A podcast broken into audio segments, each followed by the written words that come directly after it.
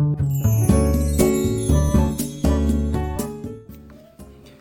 はようございます。愛知県岡崎市のオーラムという一人サロンで美容師をしてます。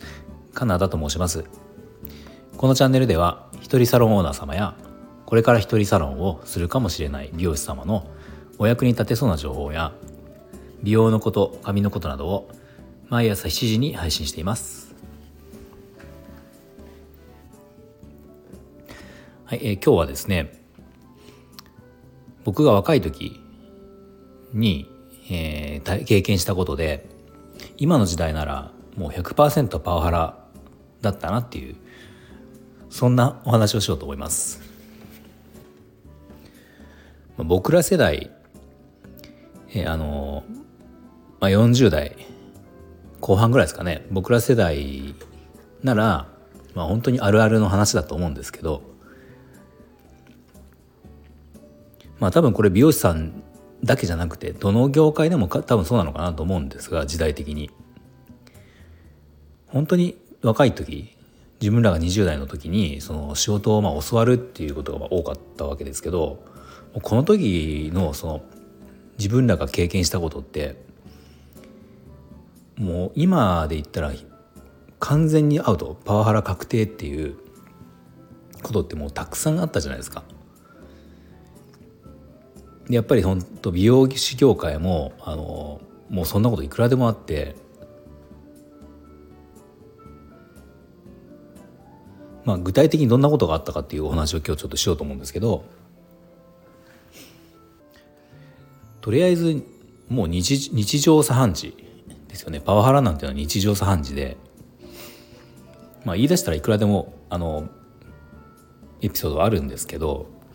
いくつか紹介をするとえーとね、一つは夜中の3時まで仕事をさせられたことがあるっていうことですね。これあの、まあ、まず給料は出ないです。あの残業手当とかは出なくて、まあ、通常の給料なんですけど、まあ、夜中の3時まであの、まあ、美容室美容師の仕事をしてたので、まあ、これお客様を別に3時までやってたわけじゃなくてまああのお店によっては結構イベント事があったりするんですよね。まあ、当時美容室の業界美容師業界ってなんかあのヘアショーとかがすごく盛んな時期だったんですね僕がいた時僕があのその若い時。で僕がいたお店もかなりそういう部分に力を入れてたお店で、まあ、いい経験をたくさんさせてもらったっていうのもあるんですけどそのヘアショーがあるヘアショーがまあ近々あるっていうまあそうですね1週間ぐらい前とか2週間とか1週間ぐらい前から、まあ、準備が始まるんですよね。いろんな準備があって、まあ、モデルさんに着せる衣装の準備とか、まあ、髪の毛の下準備は、まあ、カラーとかしたりとかそういうのはもちろんあるし BGM 担当だったりそのウォーキモデルさんのウォーキング担当だったり、まあ、いろんなこう演出担当とかいろんな役割が、まあ、与えられるんですけど、まあ、この準備っていうのを当然営業中はできないんですよ。まあ、当然というか今は今だったら営業中にやらないとまずいと思うんですけどその当時は、まあ、そういうのを営業中にやるってことはまあほぼなくて基本的にお客様が来る時間帯は美容師のそのお客様に対する仕事をする。で営業時間が終わった後にその準備が始まるんですけど、まあ、これが、まあ、当時僕がいたお店っていうのは、えー、夜9時まで確か9時か、うん、9時まで営業してる店だったのでその後ですよ。その後に準備が始まる。だから休憩してからまあ始まるんだけどもう12時超えるのは当たり前で本当にひどい時は3時。で翌日はもちろん仕事なんですよ。でこんなことがまあ普通にあったりとかしてまあ今で言ったらね完全にパワハラっていうかもうなんていうんですか基準違反ですよねその労働。基準法の、うん、まあそんなの本当によくありましたね。あとは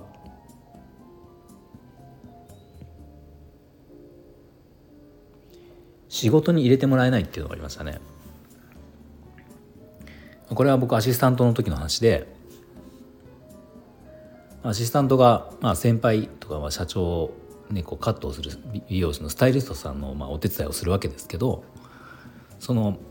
まあ誰がその美容師さんのヘルプに入るかっていうのがあるわけですね。でやっぱりこうまだ僕も若い時で積極的に頑張っていたので仕事に入りたかったんですよ。まあ、その社長のヘルプに入りたかったんだけど、えー、じゃあ僕入りますって行くじゃないですか。入りますって言ってあじゃあこれやってってお願いされて、まあ、ちょっとやり始めますよね。そしたらもうすぐ「あごめん誰々と変わってくれ」みたいな変えられるんですよ。でまあまだそうやってちょっとやりやってみて変えられるのはまだよくて「あじゃあ僕入ります」って言っても「いやもうお前はいいから誰々入って」っていうことがまあしょっちゅうあったんですね。でまあこれあの別に僕も納得はその時はしてて当然だと思ってたんですよ。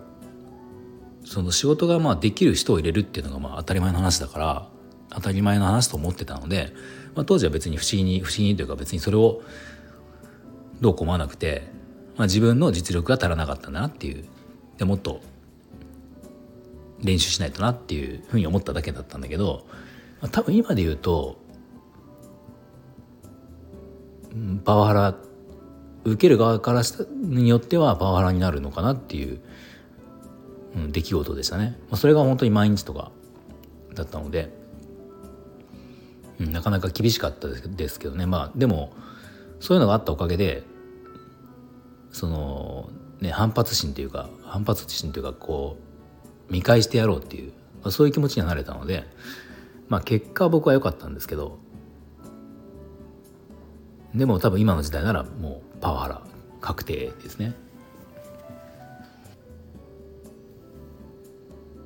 まあ、あとは朝礼、えー、朝礼修礼ってのがあるんですけど修礼のその、まあ、朝礼は営業時間が決まってるから、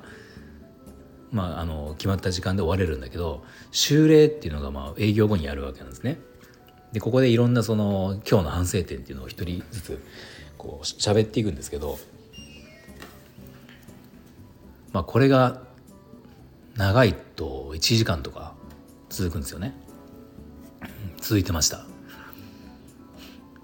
で結構その当時まあ、僕ら若いその一緒に働いてた同期の中で今日は誰がターゲットになるかみたいなのがあってそのあの毎日毎日というか、まあ、こう本当にそのその時期誰々が怒られる怒られるみたいなちょっとターゲットみたいなのあったんですよ。うん、まあ別に社長その当時の社長もいじめてるわけじゃないと思うんだけどいじめるつもりではないと思うけどなんか今はこいつができないなみたいなのがあってまあ目目の敵っていうとちょっと言い過ぎかもしれないけどもうターゲットになった子は何言っても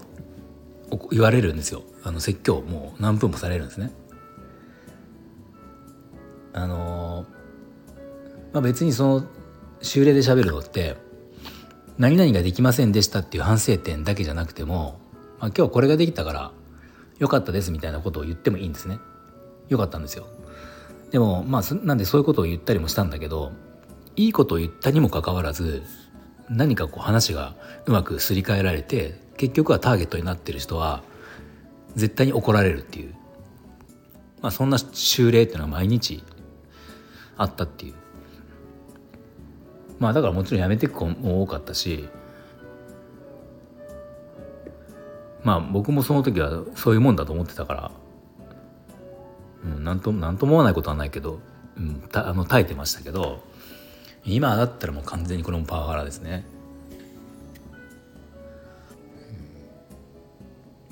まあ、今日紹介したのは本当に一部というかあの本当に僕ら同世代の人だったら分かってくれると思うんですけど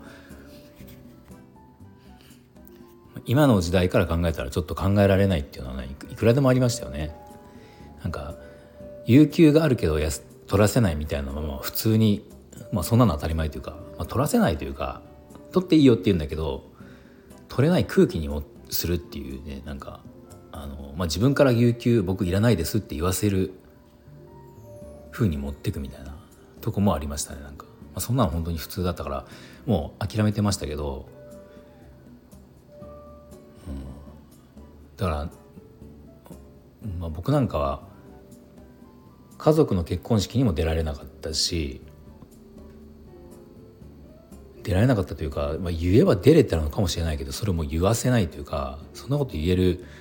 空気ではなかったっていう感じでしたねなんか。